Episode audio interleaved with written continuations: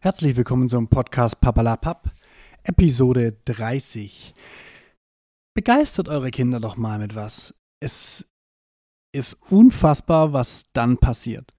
Ähm, wir gehen immer mal wieder raus in den Wald und müssen natürlich Gassi, vorzugsweise muss der Hund halt raus. Ähm, und die Kinder gehen mit. Und ähm, es ist grundsätzlich immer so, dass er sagt, äh, Gassi, wir wollen nicht Gassi, mit eine Stunde durch den Wald laufen. Äh. Also versuche ich das natürlich so ein bisschen zum Erlebnis zu machen. So.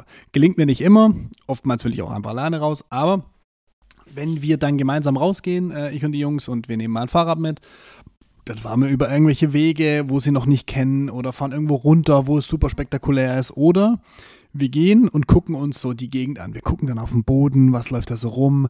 Wir gucken uns mal an, wie, wie funktionieren Ameisenstraßen. Und vor kurzem habe ich mir überlegt, ähm, immer wenn ich was irgendwie Beeindruckendes finde, sehe oder, oder, oder höre, ähm, dann nehme ich das für die Kinder mit. Und ähm, so zum Beispiel auch am Wochenende ähm, war ich unterwegs mit dem Hund draußen, diesmal alleine, Kinder waren nicht mit dabei.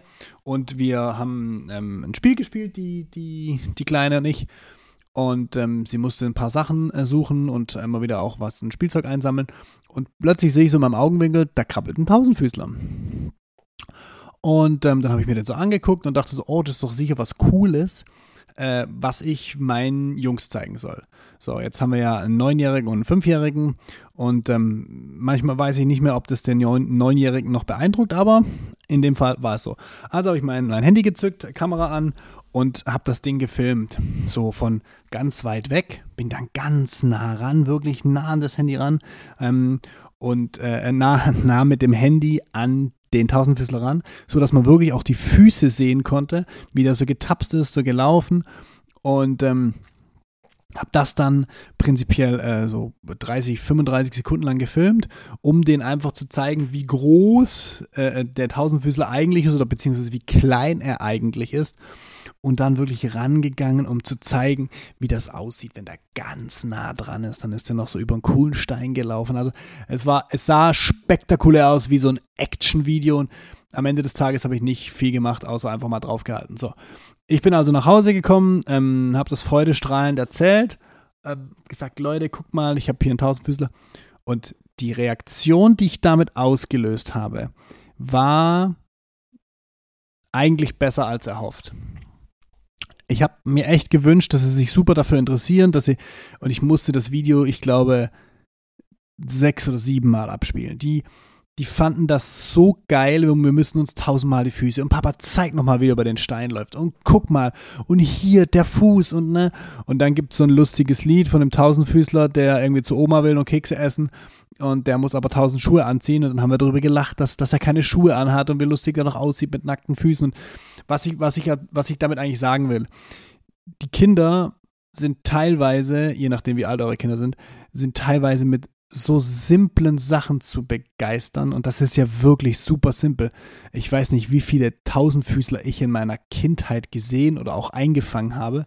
Ähm, und das ihnen einfach zu zeigen, ohne dem Tier irgendwelche Schmerzen oder Schäden zuzufügen oder dem Insekt, sondern ich habe es einfach nur gefilmt und, und, und laufen lassen, so wie es laufen wollte. Ich habe es weder auf dem Blatt noch so, äh, einfach laufen lassen. So. Und, und am Nachmittag waren wir irgendwie auch im Wald unterwegs, große Runde, waren die Kinder mit dabei. Wir laufen bei uns immer so über den Drimmdichtpfad, ne? das ist so ein, so ein Fitnesspfad im Wald, wo es so verschiedene Übungen gibt. Und auf dem Weg war plötzlich eine Blindschleiche. Eine Schlange! Und ähm, da mussten wir die natürlich auch fotografieren. Also der Große wollte dann unbedingt ein Foto machen und das war dann ähm, so beeindruckend. Die, die, die, die stand da ganz ruhig und hat uns so, so, so fokussiert. Es ist ja nur eine Blindschleiche, passiert jetzt nichts. Ne? Die können ein bisschen zubeißen, aber äh, ähm, das, also als Kind fand ich das eher lustig, wenn die mich in den Finger gebissen haben oder versucht haben zu beißen. Das ist ja eher lächerlich. So. Und ähm, und dann haben wir diese, diese, diese Blindschleiche angeschaut und dann lag die da so in so einem schönen S oder eigentlich war so ein, so ein geschwungenes M. Und das war für die so beeindruckend, und wir haben ein Foto gemacht und da musste das Foto gestern Abend noch vorm Schlafengehen zweimal ausgedruckt werden, dass es sowohl in die Schule als auch in den Kindergarten mit kann. Und heute Morgen im Kindergarten, als ich den Kleinen abgeliefert habe, war das das allererste, was er der Erzieherin gezeigt hat, das Foto von der Blindschleiche und wie cool und dass er das gesehen hat und was es für ein beeindruckendes Tier ist und, ne, und die, diese ganz einfachen Dinge, die wir vielleicht auch manchmal so ein bisschen aus dem Auge verlieren, wenn wir ehrlich, ehrlich sind. Und das ist so, das sind so Dinge, über die gehst du einfach hinweg. Ähm, die sind manchmal für die Kinder die beeindruckendsten. Also da muss es nicht das große Spielzeug sein, da muss es nicht der coole Film sein, da muss es nicht das krasse Trampolin sein, da muss es nicht der Besuch im Fußballstadion sein manchmal hilft es einfach, wenn du rausgehst, in den Wald gehst, und das werden wir jetzt wirklich häufiger tun, in den Wald gehen, auch mal ähm, alle Förster bitte weghören, abseits der Wege ein bisschen zu gucken, um zu gucken, was gibt es eigentlich. So auch gibt es auf dem Trimmlichtpfad ein ein Bereich, relativ am Anfang, das ist sogar abgesperrt. Da gibt es einen riesen, aber wirklich riesengroßen Ameisenhaufen an so einem alten Baumstamm. Und das ist extra abgesperrt, ähm, sozusagen eingezäunt, dass die Ameisen da nicht gestört werden. Und da stehen wir manchmal auch zehn Minuten und gucken uns an, wie die da wuseln und was sie da alles reintragen und gucken, wovon, wo, woher die überall kommen. Und ähm, gebt euren Kindern doch einfach solche Erfahrungen mit. Spielzeuge sind austauschbar. Spielzeuge gehen irgendwann kaputt, werden vergessen, nicht mehr gebraucht und nach fünf Minuten Spielen ist es eigentlich auch schon scheiße uninteressant.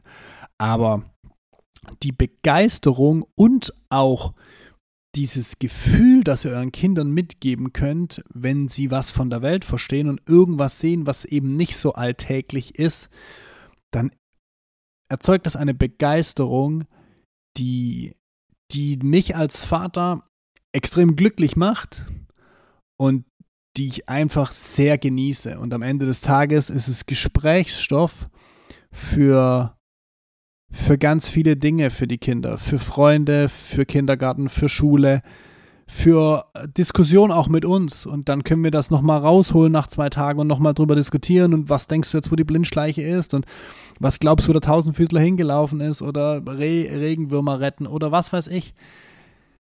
Macht irgendwas, was so komplett basic ist, ne, was in unserer Kindheit für mich persönlich fast schon normal war. Das müssen wir unseren Kindern, glaube ich, wieder ein bisschen mehr vermitteln und ihnen so diese, diese doch nicht mehr ganz alltäglichen Sachen einfach näher zu bringen, weil das begeistert sie. Ich bin für heute raus. 31 kommt. Macht's gut. Ciao, ciao.